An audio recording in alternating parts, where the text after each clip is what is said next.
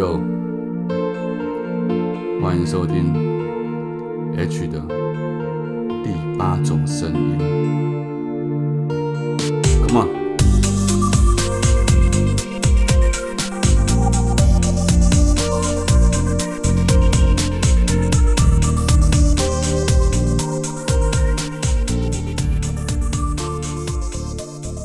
好，今天非常开心，请来了一位把我推入这个火坑的罪魁祸首，也是我远在他乡的好朋友玉姐爱徐玉小姐来到我们节目现场。Hello，大家好，我是玉姐爱徐玉，欢迎你。呃，什么？我我快要自己主持节目起来了。我每次都会说欢迎收听今天的徐玉切入点，真抱歉。好，今天是来宾，今天是来宾。喧宾夺主是你一向的一贯的作风啦，我也都习惯了啊。对，虽然我们两个都是巨蟹座，但我觉得你是攻击性比较强的那一种，对吧？可能比较靠狮子，但是没有，其实日期上没有比较靠狮子，但可能个性上有一点。也、yeah, 比较主主导性比较强一点。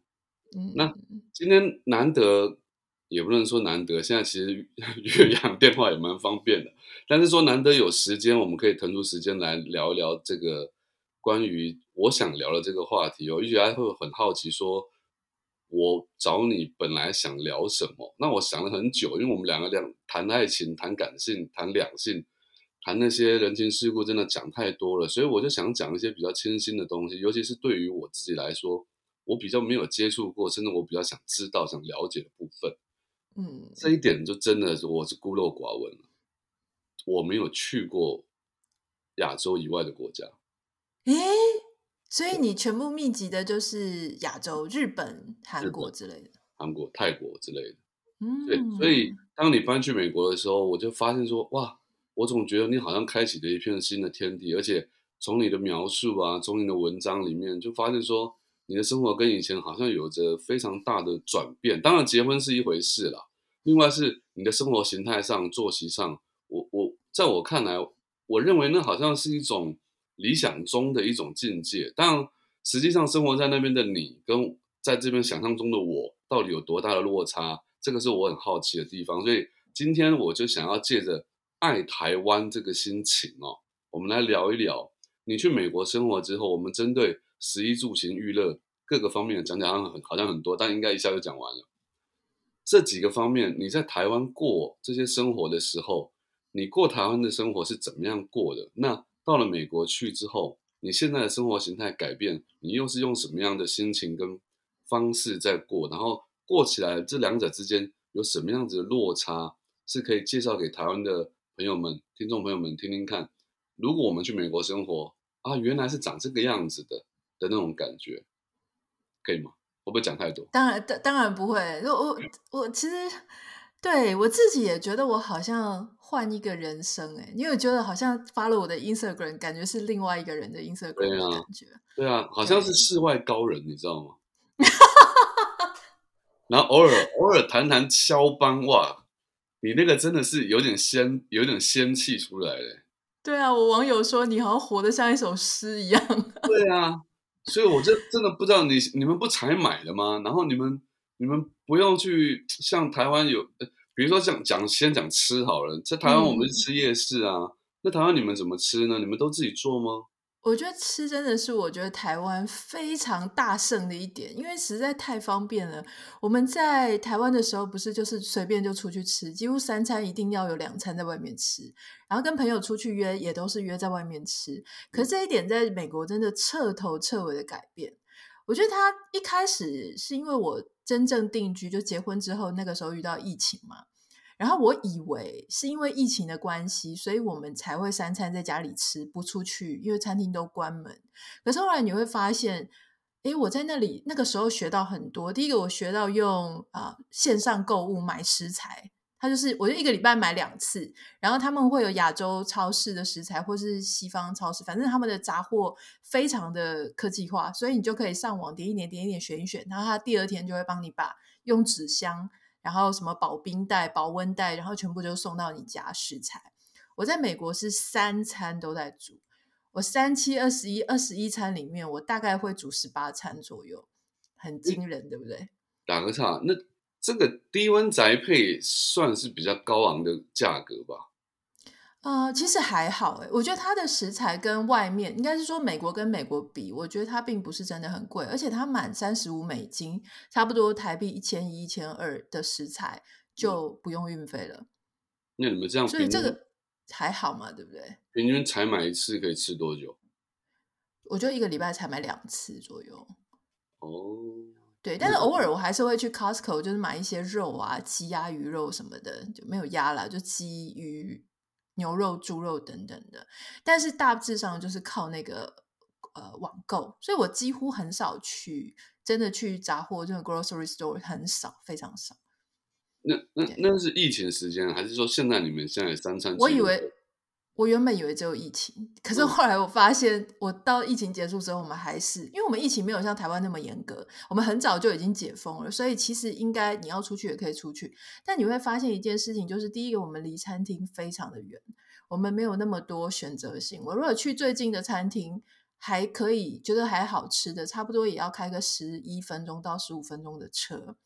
那因为我住的比较偏僻一点，然后我觉得美国最恐怖的事情是，它只要用到人力的东西都非常贵，所以你吃一餐饭下来，呃，普通的我说普通的大概要台币四五百块一个人，然后再加上小费，小费大概是百分之二十，然后再加上税，税就是你要再乘上大概七到十趴，所以所以其实真的是很贵，你吃一餐下来一个人差不多就一千块。所以有时候我连像台湾好像呃订这个 Food Panda 熊猫什么都很便宜嘛，我不知道外送费多少，可能常常不用。但我们这里外送费很贵，就是我们外送费之外还要加服务费、平台服务费，然后再加上税，再加上小费，所以加一加，我真的是好几次我生病了，我不舒服，我头痛哪里痛，我想要叫一个外送，后来点完了，然后看到那个结账金额哦。哎，我真的不是那种很节省的人，可是我看到结账金额，我是点不下去，我就啊忍着不舒服的身体，然后再起来，随便在冰箱拿一点东西吃，或者是蒸一个蛋呢，就常常会有这种情形。所以这边的吃，我不能说很方便，可是你会发现很多你住到美国或者欧洲的朋友，他们突然厨艺都变超好。我在这里。我在这里真的是天天做，然天天做你就会进步，就会换花样。我在这里是连那种蛙柜我都会自己做，哎，是假的，蛙真的 地方小吃。对啊，对啊，就是我呃什么，我做过大肠面线，我自己洗猪肠，你知道洗猪肠是一个大功夫。那个猪肠来了就一整袋，我就买，每次就买两袋大袋，然后就开始洗，因为。它虽然清过了，可是不够干净，还是会有臭臭的味道，所以你就要一直洗，一直洗，然后要用面粉，然后去洗那个肠子。洗干净之后呢，你知道你平常吃的那些，如果是客家小炒，它是不用卤过的。可是如果你要吃那种四季肥肠的，那个颜色比较深，你要先卤过。卤过了之后，我再用气炸锅去炸。所以我现在真的什么都会。你现在是不是厨房很大？感觉上厨房是蛮大的，然后器材很多，这样器材很多，有气炸锅啦，然后有那种蛋糕的那种做呃呃那种桌上型的搅拌机，然后烤箱是大的，所以该有的是都有，但是你就是要去学做这些事情。那可以理解，就变成说朋友跟朋友之间，像台湾很容易就是聚餐，就是走我们去哪一家店，都就是都是这样。那所以你们在那边就是。哎，你们都约来家里，对，都约来家里最便宜啊。很累嘛，就你要一个人做很多的菜啊。我觉得在外面也不是很舒服，而且我发现在美国真的大家比较没有习惯，就是一直在外面。就算你们是约在外面的什么中餐厅，就是大家很久没吃到中菜，想要去吃个中餐，接下来还是会回到家里。喝呃喝个酒啊，喝个咖啡，喝个茶等等。但我是很喜欢把大家约到我家啦，因为约到我家的时候，大家就会说：“哎，那有没有需要我们带什么啊？”以前我都会不好意思，就是说啊，不用不用不用。我现在就会说：“啊，好，那你带酒啊，你带甜点，这样你就可以少准备一些东西。”啊，这样方便很多。OK OK，理解。吃的方面是这样。好，那那我们来讲一下穿衣服的部分好了。穿衣服的部分应该是说。我觉得这边要怎么问呢？因为其实，在台湾逛街也是很密集的一些场所嘛，西门町也好，什么五分埔也好，嗯你要高级一点，你去一零一，你去百货公司都有可以逛。那像你们在那边，我其实很难，我很难想象，就是说在美国如何可以买到便宜而时尚的东西。我该我该怎么讲？当然有快时尚了，比如说什么那个那个叫什么牌子啊？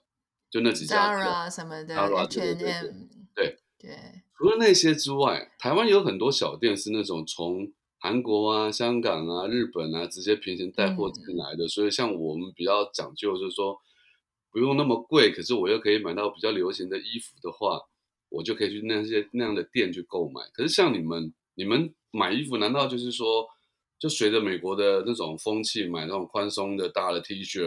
我我觉得这应该不是你会想要的吧？哎，我觉得你非常会问问题，因为你问的很细节。虽然很多人会问我说：“哎，你在美国过得怎么样啊？”或是聊一些美国生活，很少人问到这么细节。很像你果然是写小说，就是有那种人物设定的时候，你要想的很仔细。这真的超级难，因为我我必须先讲，我在台湾就不是一个时尚咖，我不是那种对名牌很了解，或是说很知道要怎么去找衣服的人。所以我在台湾的话，嗯，我大概就会去东区那些小巷子的店，然后去走一走，大概是这样。对对，那美国的话，我真的一开始来，你讲中我的痛点，就我一开始来，我完全不知道要去哪里买衣服，因为你出去走，就是开车，你去 mall 那边看，所有的衣服一件单品就是台币五千块、三五千块起跳，起嗯跳哦，然后你就买不下手，因为你在台湾啊。就是那种五百一千就很好看啊，然后你就会尽量买。那你在台湾也会去一些 H and M 或 Zara，这边 H and M、Zara 就很远，他要去一个开车三十分钟、四十分钟的 mall，就他们会集中在那种大家在 shopping 的地方，就很不方便。可美国有一个非常好的点，这个是我真的来这里，我觉得我回台湾会很不适应的是，我们在这里买东西，呃，可以免费退换货，非常的迅速。而且时间很长，三十天内不满意、不高兴什么样的，就就是没有理由的，你也可以去退。所以在这里呢，网购就变得非常非常方便。所以我大部分我我要讲这个是我个人案例啊，因为每个人可能住的地方，然后经济能力或是喜好不一样，所以可能不同。但我自己，呃，我以我如果在台湾也常买 Zara、H&M，我在这里最喜欢的就是那种呃 Banana Factory，呃 Banana Public Factory。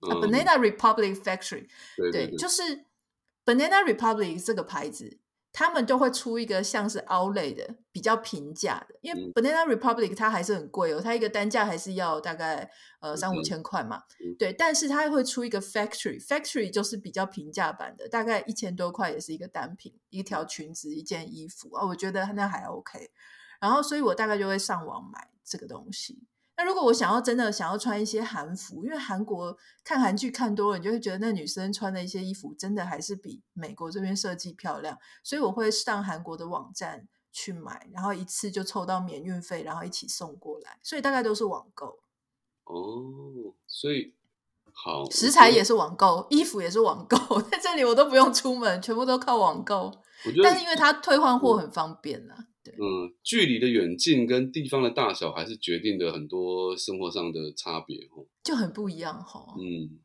刚刚讲十一住住住住的部分，应该也是会有很大的不一样吧？因为我看你现在的环境，整个住的就是很像在台湾的话，就像别墅一样了嘛，又可以养花对养鸟的什么，养鸟，又可以有养狗，养狗的耶。哎，那那个环境对狗来讲真是太好了吧？是狗的天堂，真的真的。我觉得我们哦家最高兴的就是它。你当初是从台湾把它带过去嘛，对不对？对啊，对，让它坐飞机，然后要花一些机票钱，那它有表示什么吗？表示紧张，因为他第一，他是一个足不出户。你知道，在台湾的时候，你就养在公寓里嘛，那公寓大楼，所以公寓大楼它其实蛮可怜的。我虽然一天带他出去两次，可是，在那个小小，因为我台湾就住一个二十平左右，还含公社哦，呃，含公社二十五平，室内大概二十，对，他就很小。可是来这里之后，他就很大。我是住在嗯南加州的一个算是郊区的地方，那我们这边就是那种你如果有看过电影《超完美娇妻》，大概 就是那种中产阶级的居住环境这样。那这边呢？房子有几种类型，那我们原本是住在会连跟人家连墙、连动、左右连动的，那后来我们就搬到这个跟左右都没有连的，呃，就是一个单独的房子，有一个小院子。那我觉得美国这边很好的事情就是它是十平制，所以你在台湾，你常说我买个五十平的房子，哎，可是事实上你可能里面住的只有三十平，我买三十平可能只住十几平。那美国这边是你看到的它的。啊，它会秀两种，一种是十平，十平制就是说，它不会把院子跟车库算进去，就是它真的就是你人会使用的面积，它只算那个，但是他也会另外一个告诉你说，那你家占地是多少，那他可能就会包含你的院子跟车库。那我们家如果说主建物加上院子加上车库，台台湾的平数这样算，大概差不多是一百平。哇哦！所以。对，那我们在一个蛮好的区，是一个新的区域。呃，那时候买买的时候是二零二零年四月的时候买，差不多台币大概两千四百万左右。嗯，那你看两千四百万在台湾是只能住哪里？住住台北或新北市的一个公寓，不公寓三十平是不是？老公寓三十平，电梯大楼买得到了，可以了。买买买得到吗？新北可以，新北可以，新北吧，中和还是？对对对对，石定吗？你太夸张，石定太夸张了啦。反正我记得，那啊，可能也是什么戏子新店那一类的，我猜。对，那可是美国这边房子的价格会非常非常好，所以呃，二零二二年的时候，我们家隔壁邻居跟我们一模一样房型，一模一样大小，同样的新旧程度。他们那时候卖是卖了台币大概五千两百万，真的假的？对对，就是这么夸张。美国的房市是非常夸张，对。哇，所以你现在的身价哇，没有卖都不算。然后等到我要卖的时候，我要买，人家买的也涨价了，除非我已经住到别的地方去，这样住到比较。我听起来听光听那个涨幅就很开心了，我觉得。嗯，那个至少这个投资很有很有价值啊，那。所以，我们邻居他是觉得这边的什么管理费，这边管理费真的很贵，水费、电费、瓦斯费都比较贵。台湾的实在是太便宜了。那这边那时候我们邻居就是有点受不了，就是这边其他的费用很很贵，所以他们就卖掉，就在房子大涨的时候就卖掉，然后就搬到德州去。他说他到德州可以买一个九倍大的房子，九倍大，九倍大，九倍大足球场吗？九倍大，那个院子可以养马吧？我在想。哎，等一下，你们那个为什么会有管理费啊？你们不是独栋的吗？对，但是我们这边哈，它还是一个社区形式。虽然它不是有我们这个社区，它并不是有那种封闭式警卫的。可是你前面前院啊，或是整个社区的路灯啊、花草树木啊，都是他们会去种，他们会去处理。那我们还有很多公共设施，例如说像活动中心，就是真的公园、活动中心、水池、什么游泳池、球场，这些都是他们会去去照顾。那你现在这样美国住惯了，偶尔回台湾的时候，回到那个二十几平的公寓里面，你会不会觉得很不舒服啊？一下下可能还好，但是我觉得在这里不错。是我不知道你你怎么想哈，但我常常觉得人有时候不开心、吵架，伴侣容易吵架，其实是在争夺生存生活空间。就是个人空间好像被压缩的时候，你就会很不舒服。可是像房子稍微大一点、宽阔宽阔一点的时候，你真的有些东西就比较不会吵，因为你心情一不好，你就自己窝到一个角落，好像就比较不会这么容易，就是说啊，看对方不顺眼等等。果然你还是很容易跟我谈一谈，就谈到两性的部分。对啦，我说你，我觉得你说的对，我觉得你说的对，真的，对，自己要有自己的空。台湾男人很多就是躲到车马桶。不是不是马桶，躲在厕所里面去，他的空间只滑手机。对啊，就只能这样子去躲避那个太太的轰炸。对啊。好，那十一住行，那交通方面，嗯，应该就真的就是要开车，安全开车嘛。嗯。可是有有需要除了开车以外的交通工具吗？我们这里南加州基本上就是靠开车。然后不然就是那种玩耍的时候去骑个电动脚踏车，但也不可能真的骑电动脚踏车去超市买东西嘛，因为就是你要买一大堆东西，它再不回来的。可是如果是像纽约，因为我们这里是大众交通工具不太方便，因为它真的土地面积太大，而且住的很分散、很松散。但如果是像呃，可能芝加哥的市区啊，或是呃，纽约的市区啊，旧金山的市区啊，他们其实还是有一些大众交通工具啦。但是我觉得美国这边就是，如果你真的很喜欢家庭生活，想要住的舒服一点，你基本上不会住在市区。住在市区，你可能就是因为工作的需求，你要在那种办公大楼里面上班。否则像现在这边，因为这边真的很靠网络，所以越来越多人在家工作，那大家就开始往。郊区去搬，这样郊区是比较适合有小朋友啊，或是你比较喜欢悠闲一点生活步调的人。嗯，交通方面好像就比较没什么好讨论的哈。对我，我觉得交通其实台湾还是大胜了，因为台湾真的很方便。不过我觉得在这里大大胜，但是我觉得在这里，在这里，我觉得。有一个非常重要，就是台湾那时候不是也被很多外媒诟病说台湾的行人超可怜的。对啊，因为因为台湾死亡率、交通死亡率很高啊。嗯嗯，因为有摩托车啊，然后计程车乱窜啊，然后公车，然后大家都在争道，然后行人是地位最低的，因为他没有任何交通工具，又又对啊，就是在路上很示威这样。他没有任何保护网啊，应该这么讲。对啊，就很惨。走在人行道上都有可能忽然被莫名的这个车撞到，就这个是的确蛮危险的。但是在美国，我说台湾大胜是交大众运输交通工具很方便，可是事实上，我觉得在公平正义这一点来说，当然是美国大胜，或或是西方其他国家其实也都这样。嗯，美国这边的行人是没有在怕，不会他过了马路，如果他是他是。长在这里土生土长，他是没有在看车的，因为他预设就是车子一定要让他，而且车子会在很远的地方直接就停下来让他。那我们在这边的交通规则是，你只要看到有任何行人，不管你的灯号是怎样，只要有行人一出现在马路上，你立刻要停止，就算他是闯红灯哦，就对你就是要停止，你就是要让他过。然后呢，其次就是骑脚踏车的嘛，你也要让他过。然后接下来还有就是靠礼让，就是我们有很多路口是没有红绿灯的，它只会告诉你一个，呃，它就是有一个停止线。那停止线呢，你也是要靠着说，哦，谁先停下来，待会就谁先走。所以这个东西就是你要很注意。我以前都没有注意，因为台湾的停止线形同虚设嘛。就他写说停，你什么时候停过？你停的话就被后面车撞上来。但是你在这里就是真的，他就是靠着这样子去运作，所以我觉得这里其实相对安全非常多行人啊。那你在讲这一段话的时候，其实也在暗示着，其实跟人民的素质还是有相当的关系。我觉得不见得是。素质或本质上的问题，我觉得应该是说从小的从小长大那个生活经验，这个社会有没有让你觉得交通规则这件事情遵守下去是安全的？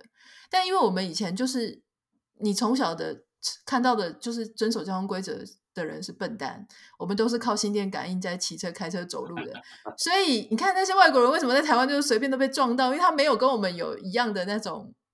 心电感应嘛，他没有那个成长过程当中的累积。那我以前因为他不懂，对我以前在台湾就是骑摩托车，所以我随时就是要很注意旁边的来车什么的。所以当我在开车的时候，我大概就知道摩托车会从哪里钻出来。所以那种就是是陶冶。嗯嗯嗯，对啊，我觉得很有趣。好，嗯，那接下来最后两项其实是我其实是我个人最想知道的部分了。嗯，欲跟乐啊，可是你没有写题目给我哎，你就想知道，可是你你说欲跟乐就跟刚刚会问的差不多，然后想说你最想知道的是这两样，你居然藏了你的题目，因为因为我看到你去那边还有修新的学位嘛，我我我看到你去呃怎么讲进修了很多关于你自己本身的能力，那在这方面我不知道说在美国那里是是你申请比较容易呢，还是说是因为你的求知欲比较旺盛？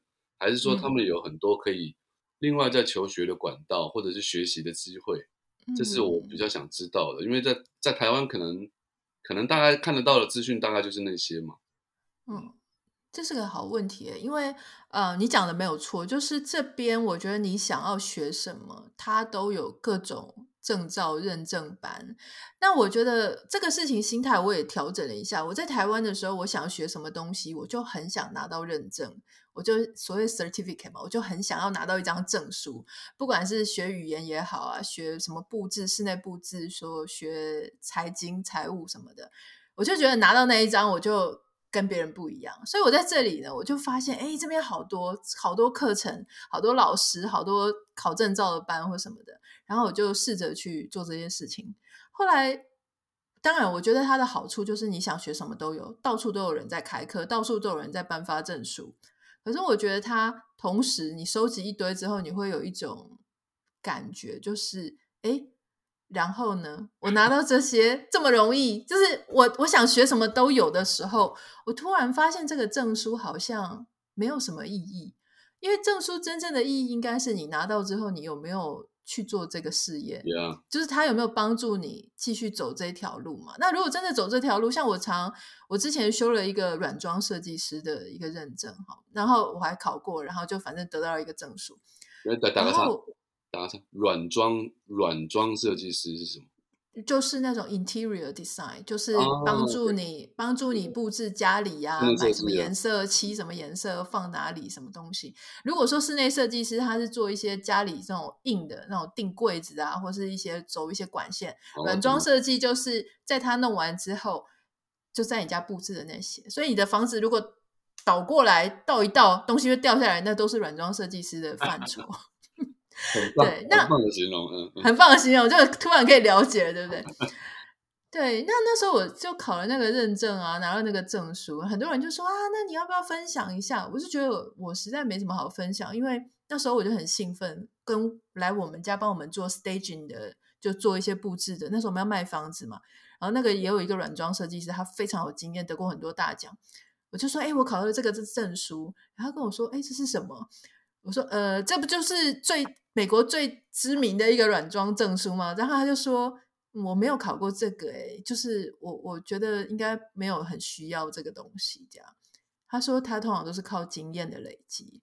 你知道那个瞬间，我就非常当头棒喝，因为我觉得我们从亚洲来，我就会觉得我一定要拿到一张证书，证明我很厉害。可是，即使我可能完全没有业界的经验，没有实际服务客户的经验，我还是觉得啊，我是这个方面的常才。可是对他来讲，那个东西根本不重要，重要的是我在一次又一次案件的累积当中，我现在成为了一个什么样的身份跟什么样的人。所以，就我觉得在几次这样子的互动、类似的过程当中，我就突然发现，其实证书一点都不重要，我就。戒掉戒掉那种去收集跟累积证书的那种嗜好我觉得你这个案例真的完全刚好反映，就是东方社会跟西方社会在学习或者是学历这件事情上面的印证。就是在西方社会来说，实用你有能力有实力才是真正可以讲话的人嘛。然后在东方社会，可能好像大家还在讲究那些格式，讲究那些学历比较没有用的一些形式理论的这个。的感觉，对，我觉得蛮好的一一个一个分享，嗯，但但你手上应该还有很多其他的证照了，有啦，但是就是应该是说结业，就是去修完一堂课都会有一些结业的证书，但是我后来真的就比较没有在追求那个东西了，我甚至呃，像我现在在做的事情，什么园艺呀、弹钢琴啊，然后。画画，其实我都没有去特别找老师，也没有特别去学，我就是自己真的在做我自己很喜欢做的事情，要每天做，然后加入一些专业的社团，跟人家讨论玫瑰花 的种类之类的。我觉得这样子好像真的比较充实诶。然后我就我就尽量让自己不要去想说啊，我要不要去考一个植物治疗师啊？我要不要去 呃报一个钢琴业余大赛啊？什么比赛的？就是我就让自己不要去想那些。枝枝节节的事情，就专注在我做我喜欢做的事情就好。我觉得你讲到这边，刚好连到下面这个这个嗯范畴哦，就是你会去做那么多事情，比如说画画啊、弹钢琴啊的原因，是不是因为说在美国生活的时间很多，他没有他没有太多的像台湾很多娱乐的选择，还是说很多人会这样的误误解啦？比如说。讲一个比较粗俗一点的，很多美国回来的男生就会说啊，我在美国都没有去过夜总会啊、没有去过酒店，那他们就会嗯。想说，为我回台湾，我一定要去看看。那在嗯台湾可能就是声色犬马，你几乎可以玩得到的东西，你到处去 KTV，几乎每天晚上都开着，然后然后嗯。三两步一个一个摩托不是摩托车，一趟计程车就到了。所以嗯。像你来讲，你跟你先生，你们平常时可以真正所谓出去做娱乐的事情，到底是有哪哪一些选项？我觉得这是一个超级好的问题，因为我在台湾的时候，其实我也不去唱卡呃 KTV 的，就我真的就是所有的时间都在工作，然后我就是一直在想说，我要怎样赚更多钱啊？要从哪些不同的来源去赚钱？就斜杠有没有？那不是前一阵子很流行，大家都要利用所有可以用的时间去斜杠，啊，你其他休闲时间就是去读那些理财书。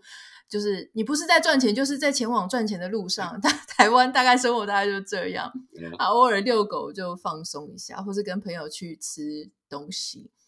但在这里啊，我觉得可以做的事情突然之间变得非常多。因为我也是慢慢的才学习，不然我也是一开始住到这里的时候，也是想说要不要去看电影啊，要不要去呃，就是去，其实我也没什么地方去，所以就要找一些是喝个下午茶之类吗？喝个下午茶，这边真的这边都没有什么那种完美店，就很少。大家出去就是星巴克啊，或是这边咖啡也没有很好喝，我觉得。对，那所以那就在家里读书，可是读书就好像变得还很单一。但后来就慢慢，我像我我先生他就会约我，因为他在美国比较久，所以他有一些兴趣，比方说他就会约我说要不要去 hiking 去践行。我说践行在台湾听起来践行就很无聊，好像阿公阿妈才会拿着一个毛巾去做的事情。然后在美国呢，他就带我去，然后每次都走不同的那种路径，然后路嗯。径就是那种小丘陵，然后丘陵上面就是呃小野花啊、草地呀、天空很大啊，然后我就突然觉得哇，好好玩，而且也不会很累，不是那种高山的，然后就这样出去走走，大概一个半小时、两个小时，然后我们就这样走一圈，然后去看各地不同，然后所以我的手机下还会下载那种呃自然生物的那种对对照的图图，就比啊方说它是那种人工智慧的，对你只要拍一个野花，它就会帮你辨识说这个花是什么花。然后我还下载了一个鸟的 app，它是那个康奈尔大学，就是你听到旁边都是鸟叫的时候，它就会帮你比对这是什么鸟。然后我们今天，其实我们今天才刚去外面的呃，就是那个野地那边散步，然后我就发现了七种鸟类这样子，所以这就变成我们平常在做的事情，你知道吗？哇靠，这个真的跟我在台湾无法想象哎。对啊，而且我在台湾是完全不会种东西的，我觉得我是非常黑的黑手指。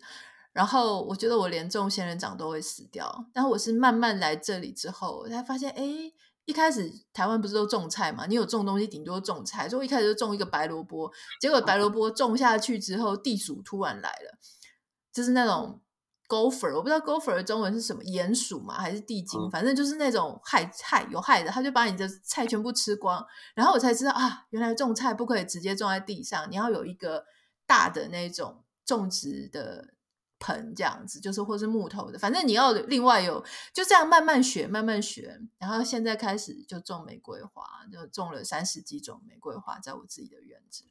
对我觉得你现在的状态可以跟台湾很多老人家的学者们对，做这个 podcast 的对谈，尤其比如说跟苦林大哥，应该可以聊很多关于就是聊一些 对花草植物这种养生、修身养性的事情，这样。哦，理解理解哦，我觉得你的生活果然是超出了我的想象，很仙呢，真的很仙呢。真的很仙吗？画画，我跟你讲，画画也是哦我。说的仙是仙气的仙了哈。我我知道，我知道，这画画也是啊。就是我之前还去，呃，我因为我其实不太不是那种非天生很会画画的，但是我就是试着画一些亚克力画啊、油画啊，然后我就发现美国有到处都有那种画展。那画展像台湾，你如果自己没有画的很厉害，你哪敢去参加画展？你会觉得很丢脸，对不对？可是你会发现美国没有，美国真的是各种大大小小画展都有，好厉害的你就去参加厉害的，不厉害你就参加社区那一种。所以我之前居然还有被选上，可以去参加那种呃疗愈系的画展，真的、哦，啊，那个我画的超丑的。那画展是有可能人家会买的吗？呃，有可能啊，但是那一个单位办的比较不会，对，它主要是在医院里面，然后让让一些病人，就是心理上、心情上觉得不舒服的人看了就觉得比较疗愈的那种目的。好，好，今天跟你聊了这么多，我真的多多少少虽然没有办法住到那边去，但是可以理解到很多关于美国的生活，我觉得我觉得非常的棒，而且也非常向往。但另外还是要不免俗的问一下，就是你现在有没有在写书啊？呃，我我一直被问这件事情，然后我每次都写大概四五篇之后，我就觉得啊，这个主题好像现在谈不太是。我我觉得我好像这这些主题，我已经换了好几个主题了，都没有办法把它持续到一整本。我好像能够懂，我好像能够懂你的心情。真的吗？这是一个什么毛病啊？你帮我诊断一下。没有，就是你会觉得写一写，会觉得这东西现在出来之后，它不是一个最最值得被购买或阅读的一本书，你就会想换一个主题。但，因为永远都会有更新的主题出现，因为这个时代变换太快了嘛。除非你写的是小说，那它可能就比较不会有这种呃时间的一种一种新鲜感的一种。比如说我们现在写 AI 好了，写写 ChatGPT。当你写完出来之后，可能他都不知道已经进化到哪一代去了，就这对就会有蛮多的差异性的啦。所以，所以你现在还是在停在某某一个阶段这样。我想写的东西，我觉得，比方说，我想写玫瑰啊，想写园艺啊，那我就在台湾就没有市场，知道吗？你知道，我现在遇到最大的问题就是啊，我跟台湾以前的朋友、好姐妹，嗯，会变得比较没有话聊，哎。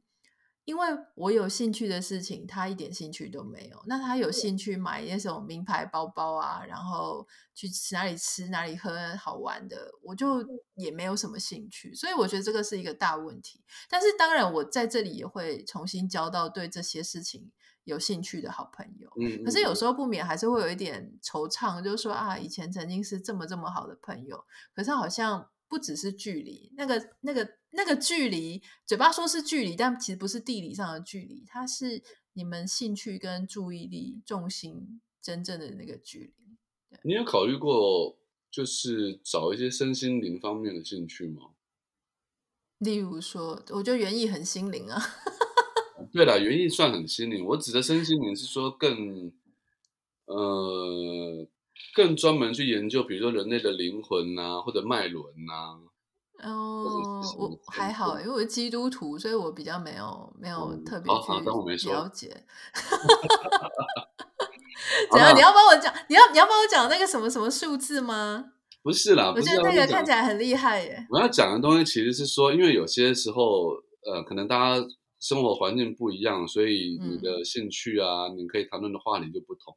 但是讨论到身心灵这一块，我觉得它会是共通的，因为大家都会对这种事情，就像你在讲说，我我生命灵数也好，你说我讲讲星座这种东西，全世界都会通。当然，当然你不可能一天到晚都在讲这个。